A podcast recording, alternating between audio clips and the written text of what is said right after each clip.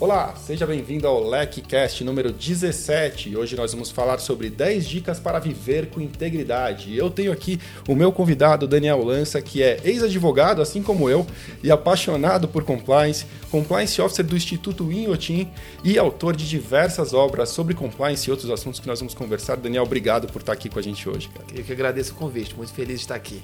Daniel, é, cara, fiquei muito feliz mesmo de te conhecer. A gente teve a oportunidade de conversar rapidamente no Leck Experience de Belo Horizonte, né? Daniel faz a, a ponte aí entre Belo Horizonte e São Paulo com bastante frequência. E a gente conversou rapidamente por lá, depois a gente teve a oportunidade de trocar umas mensagens pelas mídias e, e, percebemos esse nosso grande interesse em comum aí que é compliance, com a nossa audiência também, né, que é, consome muitos nossos conteúdos de compliance. E fiquei muito feliz que na sua vinda aqui para São Paulo a gente teve chance de marcar para fazer essa entrevista. É, e, e, justamente de, logo depois de ter lido o seu artigo que menciona essa questão das 10 dicas para viver com integridade, né, algo que fez um barulho enorme aí nas mídias e que eu gostaria muito de trazer para nossa audiência, porque são recomendações importantes. É, você quer contar um pouquinho de como foi essa história aqui? O que, que você resolveu fazer e o, e o tamanho do barulho que você causou com essa, com essa publicação? Como é que foi essa história de lançar essas 10 essas 10 dicas aí? Da onde surgiu? Pois é, te falei em off aqui, né? Tava na piscina pensando sobre coisas da vida e eu tinha acabado de lançar um livro, a gente vai falar no final sobre ele. Ah, porque compliance ele vai muito além das ferramentas, né? É, compliance também é do diligence de integridade, é, é estratégias, é, né, enfim, tecnológicas para evitar fraude, lavagem de dinheiro, etc. Mas tem um passo atrás muito importante, que é a cultura de integridade. Né? É, tem empresas que, que a gente consegue ver isso bem nítido, que o compliance é odiado, as pessoas têm medo do compliance. Esse é o compliance de ferramenta, né? Também é importante, das investigações, etc. Mas o compliance não pode ser só isso. A gente tem que dar um passo atrás e pensar, por que, que faz sentido a gente viver com integridade, né? E, e, compliance é, é muito mais do que só estar em conformidade, né? A gente tem que ter proativamente uma, uma vontade de fazer aquilo que é certo, de, de, né, de ter empatia pelo outro, ou seja, pensar muito daquilo que não gostaria que fizessem comigo, portanto eu não vou fazer isso com o outro. Claro.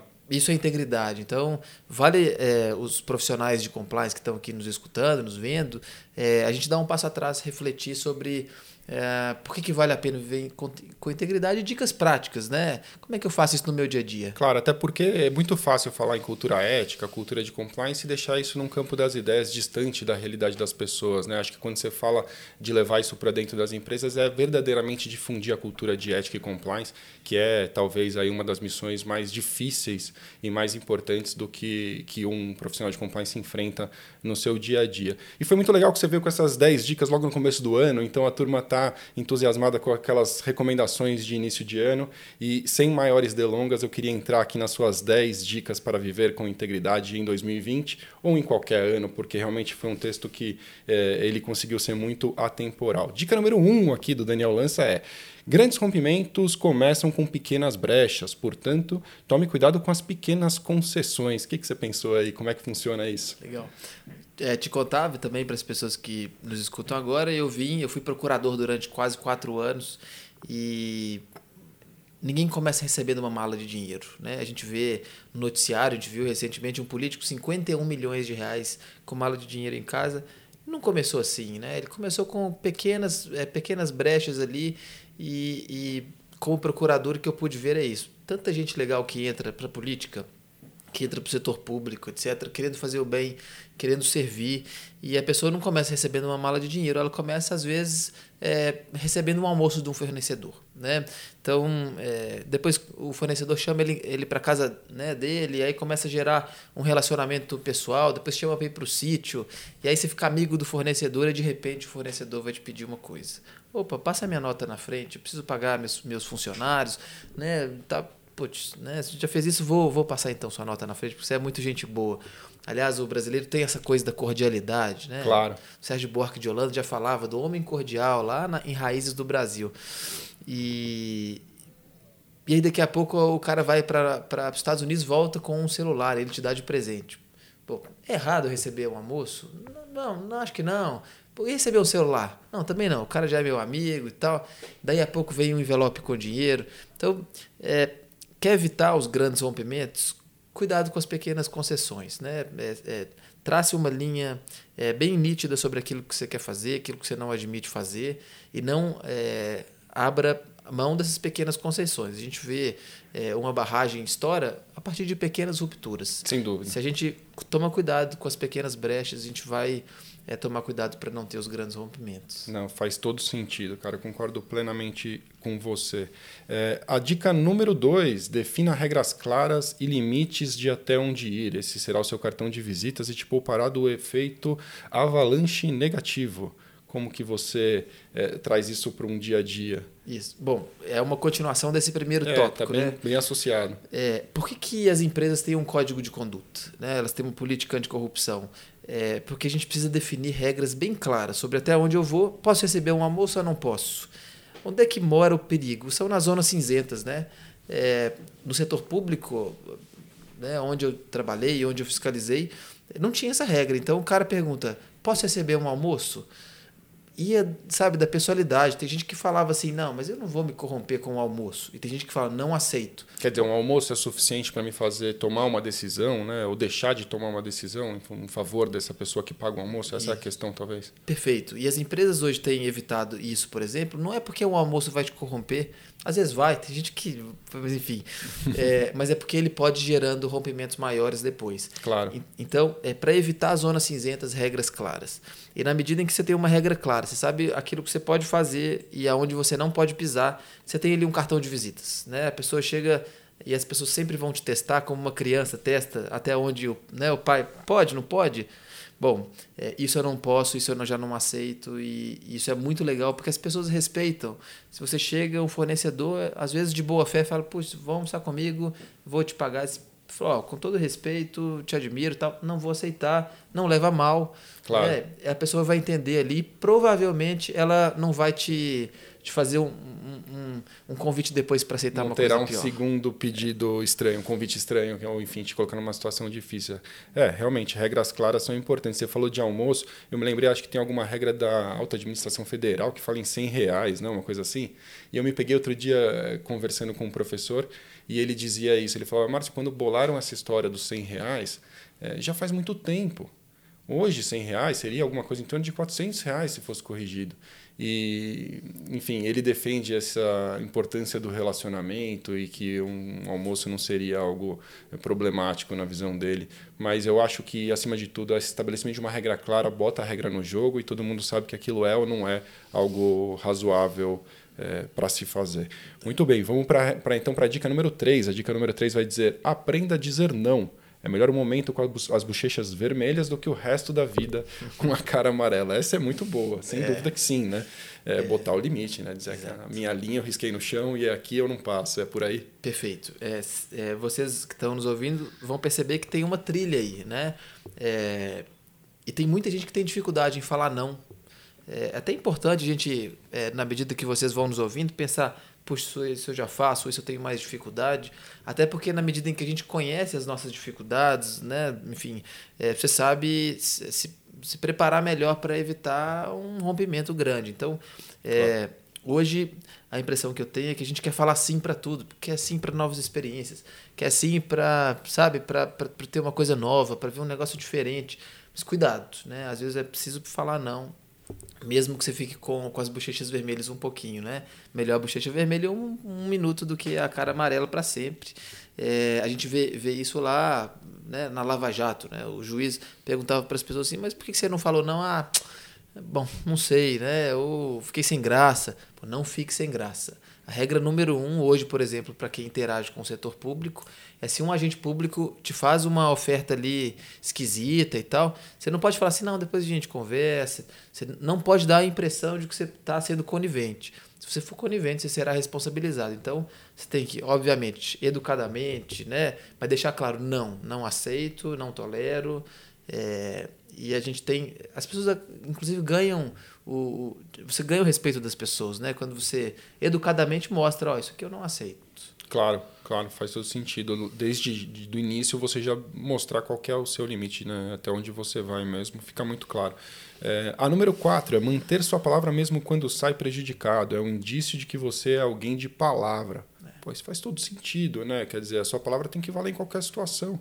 Eu não consigo pensar algo diferente, né? É. Bom, quando a gente pensa em é, uma pessoa de caráter é conhecida por quê? Eu acho que a primeira coisa que vem na nossa cabeça é por uma pessoa de palavra. Pessoa que não fala mentira, né? É, que fala a verdade ali. Ela, o sim dela é sim, o não é não, né? É uma pessoa que não usa a sua palavra para prejudicar outras pessoas. Sabe aquela pessoa que fala mal das pessoas o tempo todo, né? Que fofoca. Essa tende a ser uma pessoa que nós entendemos que não é uma pessoa de caráter. Verdade. Se ela fala mal de alguém nas costas dela para você, é provável que ela fale mal de você nas suas costas. Claro, assim que você não tiver, o assunto é você. Isso. Então, a palavra talvez seja a coisa mais importante é, de sinônimo de uma pessoa de caráter. E aí tem algumas coisas. Primeiro, verdade. Segundo, não falar mal de outras pessoas. Né? Fala aquilo que você tem que falar na cara e seja sincero. As pessoas vão gostar de você por causa disso. Mas, especialmente, manter a sua palavra, mesmo quando você sai prejudicado. Olha que interessante. É, a gente vive hoje uma sociedade da desconfiança. Conto lá no livro O Segredo de Salomão. Quando eu era pequenininho, eu ia lá no interior de Minas para visitar meu avô. E aí falava, vô, compra pão, compra bala. Não, pode ir lá na padaria e as pessoas vão anotar na caderneta. É, e aí no final do mês o meu avô ia lá e pagava a caderneta. As pessoas confiavam na palavra dele, no tal do fio do bigode, né? Claro. Ó, eu tô falando isso, pode deixar que eu vou cumprir. Você sempre tá no livro, inclusive, não tá? Tá. Não me lembro de ter lido. É. E hoje, olha que engraçado, hoje não existe mais caderneta. A caderneta foi substituída por uma placa que está escrito assim: não vendemos fiado, não insista. Acabou, né? É. E agora não tem mais a placa, porque as pessoas já sabem que ninguém vende fiado e, que não é para insistir. Palavra não significa mais nada, né? É verdade. É, a gente precisa fazer contrato para tudo. A gente precisa, sabe, se certificar de uma série de controles jurídicos para garantir que a pessoa vai cumprir a palavra. Então, quer ser uma pessoa de integridade, uma pessoa de caráter, que ganha a confiança das pessoas, mantenha sua palavra, inclusive quando você sai prejudicado. Então, imagina a situação que você chama um amigo para sair na sexta-feira à noite e ele está super animado, um negócio que talvez até interesse mais ele do que você. E aí, nos 45 do segundo tempo, baixa aquele cansaço. Você quer ficar em casa assistir Netflix, daí você liga para ele e fala assim: amigo, não vai dar mais. Putz, mas eu me comprometi com você, né? Então, quer saber se você é uma pessoa de palavra? Mantém sua palavra, mesmo quando você eventualmente sair prejudicado. Isso mostra que você é alguém de palavra.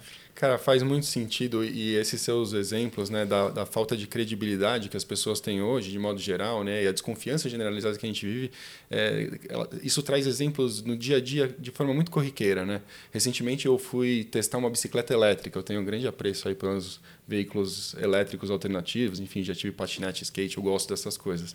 E aí eu fui testar uma bicicleta elétrica no Parque do Ibirapuera. E eu cheguei lá, cumprimentei né, as pessoas que, que vieram trazer a bicicleta para mostrar e tal, tudo bem. E o cara me deu a bicicleta e falou, pô, vai dar uma volta, né? Eu fui até assim, uns 100 metros e voltei. Ele falou, cara, você não entendeu. Dá uma volta no parque aqui, né? Sei lá, dá uma volta na lagoa, aqui no lago do, do, do parque para você experimentar de verdade. Eu fiquei meio constrangido, né? Falei assim, mas tá tudo bem? Assim, você tá tranquilo? Ele falou, cara se a gente vê até que esse ponto da conversa, eu te trouxe a bicicleta experimental, não acreditar que você vai voltar, a gente está numa situação muito ruim mesmo. Então não é assim que eu faço as coisas. E eu fiquei muito feliz, cara, porque eu penso da mesma forma. Então acho que a gente tem que dar um, um voto né, de credibilidade para as pessoas, de realmente acreditar a princípio que as pessoas são pessoas boas, né? E que a bicicleta será devolvida. Mas é algo que em São Paulo, se você pensar, é impensável hoje em dia, né? Muito, muito louco isso. Bom, o, o Adam Smith, um dos pais da economia moderna, ele tinha uma frase muito interessante. Ele diz que a base do capitalismo é a confiança. Pensa bem comigo, né? Se a gente tirar a confiança de uma relação comercial, ela, ela não vai se sustentar. Imagina que você está comprando um carro usado de uma pessoa que você não conhece e não confia. É, o cara pode estar te vendendo um carro com motor fundido, né? Da mesma forma, o contrário, se você está vendendo um carro para uma pessoa que você não confia, quem te garante que ele não vai pegar o carro, vai embora, vai sumir?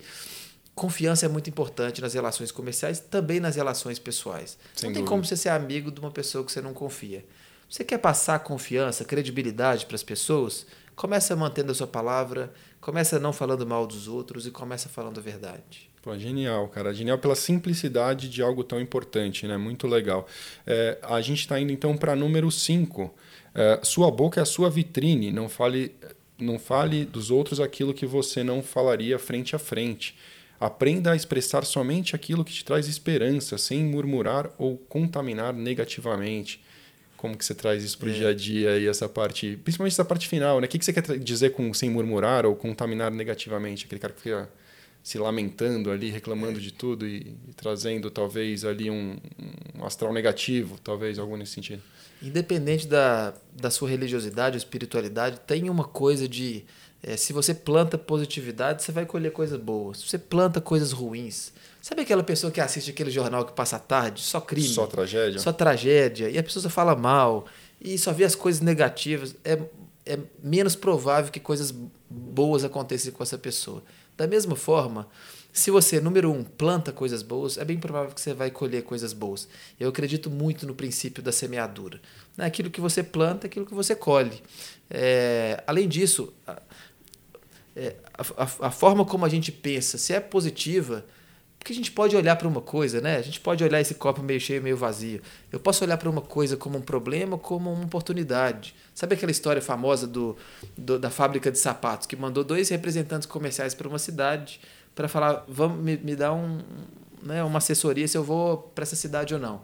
E aí os dois voltaram. O primeiro falou assim: chefe, péssimas notícias. Ninguém lá usa sapato. E o outro chegou, chefe, ótimas notícias. Ninguém lá usa sapato, a gente vai vender muito sapato. Se a gente colhe positividade, a gente vai, vai, vai se a gente planta positividade, vai colher coisa boa. É, portanto, é, traga para sua memória aquilo que te traz esperança. Né? Faça com os outros aquilo que você gostaria que fizessem com você. Esse, esse, esse nível de empatia ele vai ser é, muito importante para aquilo que você vai colher no futuro. Muito bom, cara. E até é, seguindo a sua linha aqui de citações, eu encontrei mais uma que tem tudo a ver com esse, com esse assunto, que diz que a ambição universal dos homens é viver colhendo o que nunca plantaram. Né? Também Adam Smith, se não me engano, acho que é isso que está é, aqui na, na citação. E faz todo sentido, né? porque é, é o que se vê muito hoje. Né? o, o, ser humano com pressa, o ser humano afobado, ansioso e querendo só colher, colher, colher, colher sem nunca plantar. E aí fica difícil de você ter resultados consistentes, principalmente a longo prazo, se você for um, alguém que tem essa preocupação. É, cuidado, o, a dica número 6 é cuidado com presentes e bajuladores. Maquiavel diria que é um dos maiores cuidados aos políticos. Como é que funciona isso aí? Eu acho que todos nós lembramos ou conhecemos alguém que nos bajula em algum momento, né? É, Maquiavel dizia lá no livro dele principal, né, sobre é, principais é, questões que os políticos precisam se preocupar. E talvez uma das primeiras era isso. Ó, políticos, cuidado com os bajuladores. Os caras que só falam aquilo que você quer ouvir, que ficam te enchendo de presente e tal. Esses caras têm segundas intenções. E as empresas entenderam isso. Então imagina o setor comercial, o setor é, de suprimentos ali, Hoje existem regras muito específicas. Os caras podem ganhar presente, né? É, bom, vale lembrar número um: não existe almoço grátis. Né? Claro. Né? Ninguém vai te dar uma coisa de graça, né? Ainda que seja para você receber a sua empatia, sua confiança, etc. e tal. Isso pode ser feito de uma maneira natural. Afinal de contas, também é óbvio, a gente quer fazer o bem para as pessoas, a gente quer se cercar de gente legal e tal. Mas ao mesmo tempo, a gente sabe quando o cara é forçado, quando ele quer alguma coisa em troca. Sabe aquelas pessoas meio esquisitas ali, que só, só falam, só, só enchem a sua bola o tempo todo. E ninguém quer isso, né? Eu, eu prefiro um amigo que me fala a verdade, que me fala que eu tô feio, que fala que eu tô fedendo, pelo menos eu vou lá e passo um desodorante, do que aquele que fala, nossa, você tá lindo o tempo todo. Esses caras, eles têm alguma coisa esquisita, é, seja para uma pessoa que quer ser político, como diria Maquiavel, ou na nossa vida pessoal, na nossa vida profissional gente tem que tomar cuidado com esses caras, especialmente na vida profissional. Se você é, é da área de suprimentos, por exemplo, chega um cara ali com mil presentes, com mil bajulações, esse cara pode querer alguma coisa em troca. E, e Sérgio Buarque de Holanda, mais uma vez, nos relembraria, né? Os brasileiros acham que nós vamos resolver tudo com base na cordialidade. Enquanto né, o sueco, ele é 100% objetivo, né? Se cumprir os requisitos, você vai ganhar. Se der o melhor preço, você vai ganhar. É, a gente tem que tomar cuidado de não ser, claro, também extremamente frio, mas não achar também que a gente vai resolver todas as coisas pela cordialidade. Prefira alguém que fala aquilo que é verdade para você, que é sincero, que tem um coração sincero, do que aquele cara que é esquisito, fica só te bajulando, te enchendo de presente. Muito bem, Daniel. Pô, vamos para a sétima dica já. E, e essa aqui eu achei muito interessante porque tem uma frase que eu repito bastante. Você diz assim: Tem um círculo de conselheiros e gente para prestar contas. Sozinho se pode ir mais rápido, mas não mais longe. Isso é algo que eu falo muito porque eu vejo muito valor no networking, no seu meio de relacionamento, nas pessoas com quem você mais convive. Gosto daquela frase que diz que você é a média das cinco pessoas com quem você mais convive, apesar da simplicidade, até pode ser simplista de certa forma, se você simplesmente usar isso como sua máxima, mas é muito inteligente se você souber filtrar esse ensinamento e, e puxar para o seu meio de relacionamento pessoas que levam a sua barra para cima e não pessoas que te puxam para baixo. O é, que, que você gostaria de dizer sobre isso? Sobre, acho que até pela essa parte de conselheiros e gente para prestar contas, isso é algo peculiar aí, o que, que você quis dizer? É. Bom, como diria um professor antigo meu de filosofia, somos seres gregários, ou seja, a gente é um ser do meio onde a gente está inserido. Eu é, sou do interior de Minas e cidades do interior costumam ser muito tem muita fofoca, né? E é impressionante, às vezes as pessoas têm uma mente um pouco menor e ficam fofocando, falando das pessoas o, dia, o dia inteiro. E eu me lembro que eu, a gente falava aqui em off também, é, assim que eu formei na faculdade, tive a oportunidade de estudar em algumas das melhores universidades da Europa. E a coisa que mais me chocou não era uma qualidade dos professores, era uma qualidade dos alunos. Só gente inteligente, assim. Quando o professor fazia uma pergunta, tinha briga para saber quem que responderia, assim. Ele perguntava, quem quer fazer uma pergunta? Todos os alunos, menos eu, levantavam a mão. Eu falava, sabe? Que legal, assim. E aí eu fui fazendo amigos e os caras vão me puxando para cima, me puxando para cima. E do, da mesma forma, se a gente tá num lugar ruim com gente fofoqueira, as pessoas vão te puxar para baixo. Claro. O que, que é uma coisa importante? A gente precisa se cercar de gente boa. É, a gente precisa se cercar de gente que. A gente pode, inclusive, é, abrir o coração, que a, a gente presta. gente para prestar contas, né? Não à toa, ah, os princípios de governança corporativa hoje têm o mesmo princípio, ou seja, é, é melhor que uma empresa tenha comitês, que ela tenha um conselho de administração, onde as decisões são melhores tomadas, do que um CEO sozinho que decida tudo, né? Claro. É, é, por isso que é muito importante essa coisa. A gente precisa prestar contas para outras pessoas, a gente precisa de alguém que eventualmente nos puxe a orelha, né? Ou que fale, por esse caminho não tá legal, não vai por aí. Então, é, a gente, tanto na vida pessoal quanto na vida profissional, é, a gente não pode caminhar sozinho. Esse é o primeiro é, erro daquelas pessoas que vão se dar muito mal na vida. É verdade, cara. Eu acho que você tem toda a razão. É, e a próxima também está bem alinhada com essa, na verdade. Né? Vem dizer, tem amigos melhores que você, eles te puxarão para cima e assim você entra num incrível ciclo virtuoso. Né? Acho que isso é, é, é assim é muito perceptível, acho que na vida de, de qualquer um. Né? Todo mundo já teve um, um, grande amigo e também já teve um amigo que te deve ter te dado uma, uma surpresa negativa em um dado momento e você consegue é, filtrar as experiências e saber o que, que te traz de bom e o que não traz, né? o que te traz experiências negativas. Né? É. Bom, é, duas coisas importantes aí. A primeira é tem que ter gente que te puxa para cima. Né? Claro. Então se você fizer agora uma rápida pesquisa aí na sua cabeça sobre quem são meus melhores amigos, as pessoas com quem eu mais bebo nas, nas suas fontes, é, a gente é o resultado do meio que a gente está inserido. Número dois, se você só for amigo das pessoas que são melhores de vocês, ninguém vai querer ser seu amigo, né?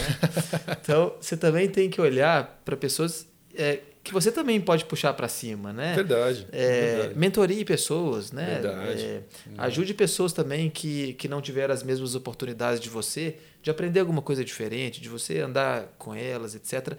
E aí a gente vai gerando o ciclo positivo, o ciclo virtuoso. Claro. O ciclo vicioso é mais comum. É, é muito mais fácil puxar para baixo, a gravidade ajuda, né? do que puxar para cima. Mas vamos quebrar o ciclo vicioso e gerar o ciclo virtuoso. Claro. Então isso serve também para a nossa vida profissional, é, na medida em que a, a gente quer gente de caráter que trabalhe com a gente. Né? Claro. É, o CEO da Porsche tem uma frase super legal que, que é, diz assim: contrate o caráter e treine as habilidades. Sim, sim. É, caráter não tem como ser construído, reconstruído. As habilidades são fáceis de ser aprendidas. Hoje no setor de RH se discute isso muito, né? A tal das, das soft skills, das hard skills, né? Claro. As, as, soft skills é, são diferentes das hard skills. As hard skills são as habilidades uh, técnicas, ou seja, na área de compliance eu preciso saber é, da lei de corrupção, preciso saber o que é uma due diligence de integridade, preciso fazer boas investigações. É, tem uma outra frase legal também que diz que as pessoas são é, contratadas pelas hard skills, pelas habilidades técnicas, mas são demitidas pelas Nossa. habilidades comportamentais. Claro. E isso talvez seja o maior desafio das gerações X e Y e Z que estão que nos ouvindo agora, das quais eu me incluo. Né? É, a gente tem informação no celular, a gente tem acesso a muito mais informação que os nossos pais. Da mesma maneira, a gente tem pecado mais nas habilidades comportamentais.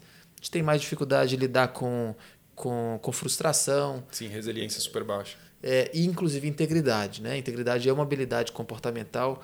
Então, é, para os recrutadores, eles olham hoje mais as habilidades comportamentais. A técnica que o cara aprende, se vira, né?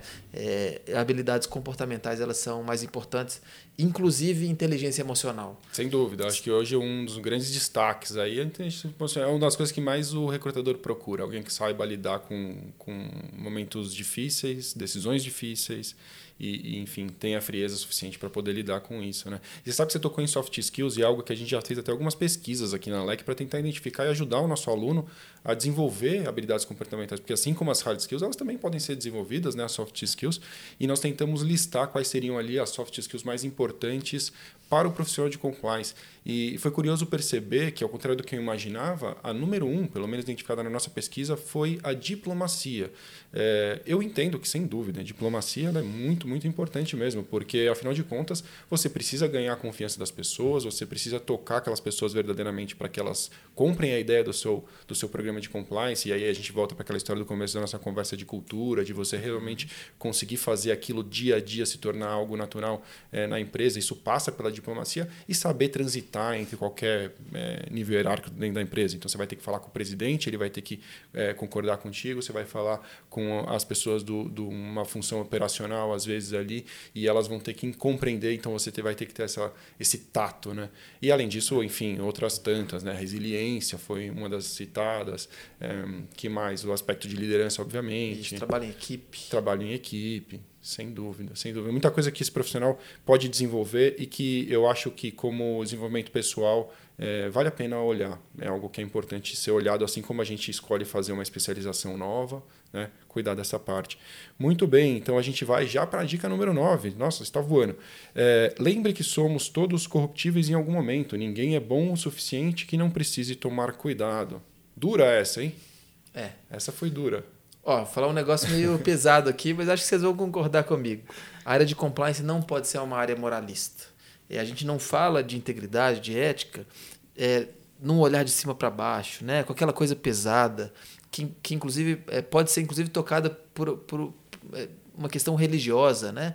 A gente é, quer fazer o que é certo, porque é a melhor coisa. Né? A gente quer olhar empaticamente para o outro é, para fazer aquilo que não gostariam que fizessem com a gente. Mas nós precisamos lembrar que todos nós somos corruptíveis. Em algum momento você vai ter que bater uma meta, é, ou você acordou mal, dormiu mal, é, tem X razões para você eventualmente burlar uma regra. E todos nós burlamos, talvez as pequenas regras, né? Sabe aquele dia que você está com pressa e você tem que parar na, na, na fila dupla para deixar seu menino? Né? É, eventualmente a gente pode fazer isso, mas como pode fazer uma coisa grande, é, alguma coisa a ver com dinheiro, enfim. Todos nós somos corruptíveis. E, e na medida que a gente sabe e entende isso, a gente consegue tomar cuidado é, com base naquilo que é mais difícil para a gente. Então, faça uma gestão de riscos da sua própria vida para saber onde que eu sou mais vulnerável, né? onde que eu tenho mais dificuldade. E ali você consegue colocar mais controles. É, na medida em que as pessoas acham que elas são infalíveis, de que nada vai as derrubar, essa é a primeira é, o primeiro passo para que essa pessoa caia ali na frente. Não, é verdade. E eu realmente eu sou um, um cara que depois que eu comecei a, a, trabalhar com compliance, eu percebi que eu me transformei mesmo em muitos aspectos nesse com esse pensamento. E hoje não me importo de ser o chato, inclusive, em algumas situações, né? Assim como exemplo, assim, eu tenho um grupo de amigos de colégio que estamos num grupo de WhatsApp ali de 40 meninos de 40 anos ali que, que fazem piadas e, enfim, conversam sobre todo tipo de assunto. E vira e mexe, vem a piada. Oh, o, o, o, o compliance está aí, hein? o Márcio vai, vai criticar alguma coisa. Porque é, eu acho que é o que você falou, né? Você tem a possibilidade de puxar as pessoas para cima, eu vou querer trazer comigo. Por quê? Porque para mim foi bem isso, esse caminho é bom. Né? Se você pensar na ética como nas palavras do, do Cláudio de Barros Filho, que eu acho muito, de novo, eu admiro muito a simplicidade das coisas quando ele diz que ética é inteligência compartilhada a serviço do aperfeiçoamento da convivência, é, é, essencialmente isso. Quer dizer, se eu posso aperfeiçoar a convivência puxando pela ética, né, pelo cumprimento das coisas e não pela, pelas pequenas corrupções e por, por esses atos que podem prejudicar a boa convivência, pô, por que não fazer? Então eu percebi que eu me tornei uma pessoa melhor, cara, depois de começar a trabalhar com compliance. E, e só para concluir essa ideia, uma coisa que na minha cabeça é muito forte, muito clara eu acredito verdadeiramente quando você transforma uma pessoa, você transforma o universo inteiro ao redor dessa pessoa, porque você muda ela e aí essa pessoa acaba mudando a sua própria casa, os seus filhos, os seus pais, e isso às vezes vem do ambiente corporativo para a rua, uhum. às vezes vem da casa para o ambiente corporativo. O que importa é que você puxe ele para o caminho do bem e da, e da ética verdadeira, né? daquela, daquelas decisões que às vezes são mais duras, né? É, mais difíceis, né? as decisões que, que nem sempre trazem vantagens tão simples mas que no final do dia é o que é a coisa certa a fazer, né? Não, é. tem, não tem outro caminho. Sem dúvida. E aí, ou seja, você que trabalha com compliance não é o guardião da moralidade, da exato, ética. Exato. Você é uma pessoa que vai ajudar as pessoas a, a trazer essa metodologia, né? a lembrar, a fazer treinamentos com isso. Mas não é porque você é melhor. Né? A gente quer é, tornar as pessoas melhores, a gente quer é, é, gerar um, uma, é, regras mínimas de conduta ética, mas não seja o guardião da moralidade, Exato. aquele cara chato as pessoas não gostam disso. É, e, e, no final das contas acaba sendo meio hipócrita se você for simplesmente ah, tudo que é o certo é o certo e você ficar um tempo inteiro atrás disso, porque é, nem sempre foi sempre assim. Eu duvido que, é, na minha história mesmo, eu posso até parar para compartilhar algumas coisas aqui, mas uma em especial foi bem emblemática para mim. Eu lembro que quando eu comprei meu primeiro iPhone, eu não sei se era o 3 ou 4, faz bastante tempo. Eu não tinha dinheiro para comprar uma capinha da Apple na época, porque era caro para caramba. E eu lembro que eu entrei numa loja e comprei uma capinha de plástico, 10 reais. Só que ela era igual à da Apple. Então eu não fui lá para comprar uma capinha falsificada, mas quando me dei conta, eu estava com um iPhone e com uma, uma capinha muito similar à, à, original. E aquilo me consumia, porque eu falava, é, cara, eu não uso coisas falsificadas, não faz sentido. Por mais que eu não quisesse, eu queria uma capa de plástico, fim. Mas essa daqui é quase igual e aquilo me incomodava. Bom, resumo da história, o que eu fiz foi comprar uma capa original da Apple na primeira oportunidade que eu tive, apesar de ser caro para mim naquele momento. E eu comprei ela roxa. Por vários motivos, eu tenho apreço pela cor, realmente eu gosto de roxo, mas não era isso. Eu queria realmente que fosse uma cor forte, que me lembrasse todos os dias, todos os momentos que eu pegasse no telefone, o que foi aquilo que eu passei. A compra da capinha de 10 reais que me deixava frustrado porque foi uma economia boba naquele momento. Talvez fosse melhor não ter capinha nenhuma, até que eu tivesse condição de ter a que eu queria. Ou enfim, comprasse algo que não tivesse nada a ver com uma, com uma imitação barata de, um, de algo muito bom que é algo que me incomoda bastante. Então, a gente é, atentar para os nossos próprios erros, nossos próprios deslizes, eu acho que nos torna melhores e, e habilitados para aí sim poder opinar, ou comentar, ou auxiliar alguém depois para num sentido é, como esse. Indo para a última dica aqui do Daniel, a gente vai falar é, de integridade. Então ele diz assim: integridade quase sempre se paga e traz resultados positivos, mas seja íntegro, ainda que você perca um negócio, uma amizade ou uma oportunidade. Foi interessante. Quase sempre é, se paga. Uhum. Em alguns momentos a integridade não se paga. Não. É, a gente acredita de fato em integridade corporativa como integridade pessoal porque você gera mais confiança, né? Então, na sua vida pessoal, se você é um cara que sempre fala a verdade, que lida bem com as pessoas, que não fala mal das pessoas é, pelas costas, as pessoas tendem a confiar mais em você. Então, isso é bom para você, né? Você vai ganhar uma amizade, você vai ganhar a confiança das pessoas, etc e tal. Da mesma forma nas empresas. Uma empresa íntegra, que tem uma reputação de integridade, elas vendem mais né? Ela tem uma reputação melhor com seus clientes. Eu falo isso no TEDx, já quero deixar aqui para as pessoas que quiserem assistir. É, três razões pelas quais eu acredito que compliance se paga, né? Pela integridade vale a pena. Esse é o título do TED? Se chama A Ruína das Empresas Desonestas. A ruína, assim que a gente encontra pelo, no isso, YouTube. Isso. A Ruína das Empresas Desonestas. Isso. Muito bom. É, mas nem sempre se paga. Tem um exemplo muito legal, um estudo de casos é, que é estudado nas principais universidades de business do mundo é, sobre a empresa Malden Mills. Em 98 eles eram a maior empresa de casacos, tinham várias patentes e tal. E um dia a empresa pegou fogo. Ah, o seu, seu dono, um judeu bem velhinho e tal, ele ficou arrasado com, com a empresa que pegou fogo. E aí, quando perguntaram para ele o que, que você vai fazer, ele falou: vou reconstruir a empresa é, e eu tenho um valor fundamental, o valor número um da minha empresa, que é cuidado com os meus colaboradores. E por isso eu vou bancar o salário de todos eles durante o tempo da reconstrução. Todo mundo falou: Mas você é maluco, a empresa vai quebrar. Ele falou: Não, fiz uma conta, dá, esse é um valor meu. E ele manteve todo mundo na folha de pessoal durante dois anos. A Maldemills foi reconstruída, as pessoas é, era uma cidade pequena, então aquilo impactaria muito uma demissão de duas mil pessoas. Elas voltaram a trabalhar. É, mas a Maldemills ficou muito fragilizada financeiramente e é, vários anos depois eles pediram falência. Vários anos depois foram perguntar para esse senhor é, se ele se sentia arrependido. Ele falou assim: não, era meu valor, eu, eu preferi quebrar do que é, não, é, não, não praticar aquilo que eu defendia. Né? Aquilo era meu valor é, fundamental.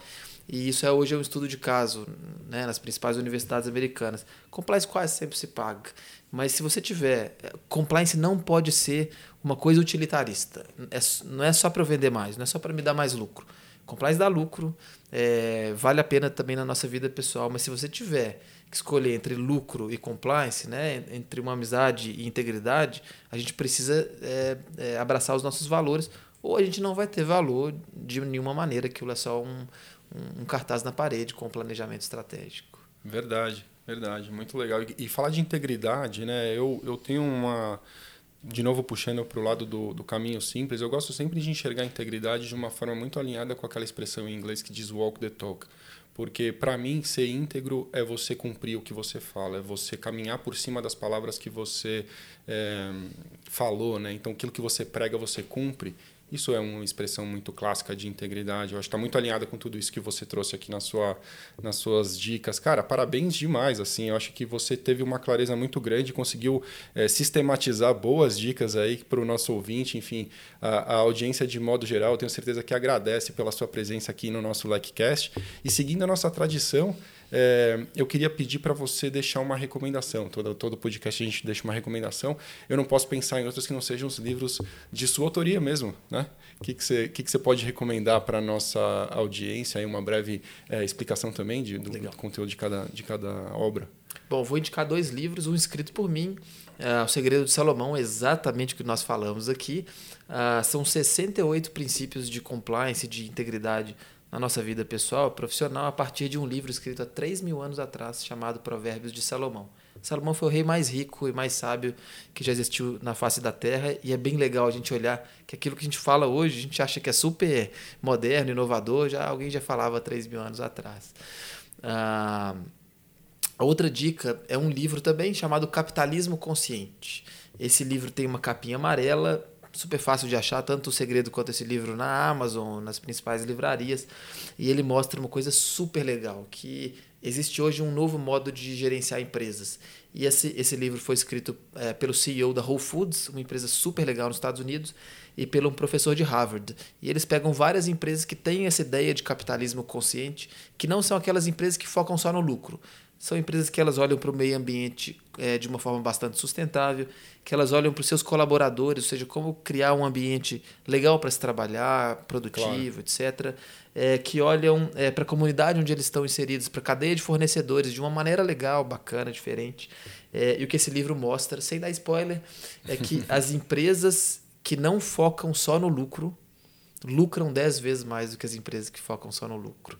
É, existe um novo limiar de, de, de, lidar com o negócio de uma maneira mais ética, mais transparente, mais justa, que entende a comunidade onde ela está inserida, e não aquele capitalismo selvagem que é, eu quero ganhar, lucrar a qualquer preço, ainda que eu tive, tenha que pisar na cabeça de, do meu concorrente. Claro. Então, esse é um, mais um livro legal. Pô, muito legal, cara. Esse eu vou anotar, esse eu não conheço também, e pode ser a minha próxima leitura. Até vale dizer aqui que O Segredo de Salomão eu estou lendo nesse momento. Foi muito engraçado que eu é, fiz questão de comprar comprar. O Daniel nem sonhava com isso, mandei para ele pelas mídias dizendo: tá aqui, já comprei o meu, quero só uma oportunidade para pegar uma dedicatória, ainda que eu não tinha conseguido. Mas eu achei muito legal, e aí eu faço questão de repetir aqui sobre o livro a autenticidade, que é algo que me desperta muito interesse. Eu sou movido por coisas autênticas, eu não gosto muito quando a gente percebe logo que a pessoa está falando de algo que ela não tem conhecimento ou que ela está repetindo aquilo que 200 pessoas já disseram, mas a autenticidade, a inovação, é, a redação do livro super amigável. E exemplos que fatalmente para o profissional de compliance pode ser exemplos de ouro para trazer para os seus treinamentos eventualmente. A gente muitas vezes fica buscando exemplos de dilemas éticos ou situações que possam exemplificar e trazer uma experiência boa para os nossos alunos ou enfim para aquelas pessoas que estão sendo treinadas e faz parte ali do, da tarefa do profissional de compliance treinar pessoas. Então recomendo fortemente eu não terminei ainda a leitura mas já posso recomendar porque realmente esse, o segredo de Salomão é um livro muito muito legal Daniel, de novo, obrigado mais uma vez pela sua presença. Foi um prazer ter você aqui no programa. Cara. Eu que agradeço. Então esse foi o LECCast número 17, 10 dicas para viver com integridade com Daniel Lança. E se você quiser saber mais sobre compliance e outros conteúdos, você pode acessar o site da LEC em lec.com.br. Para acessar o blog LEC, basta adicionar o barra blog ao final, lá você encontra e-books gratuitos para download. E nós também estamos nas mídias sociais, no LinkedIn, no Instagram, no Facebook e no YouTube. Valeu!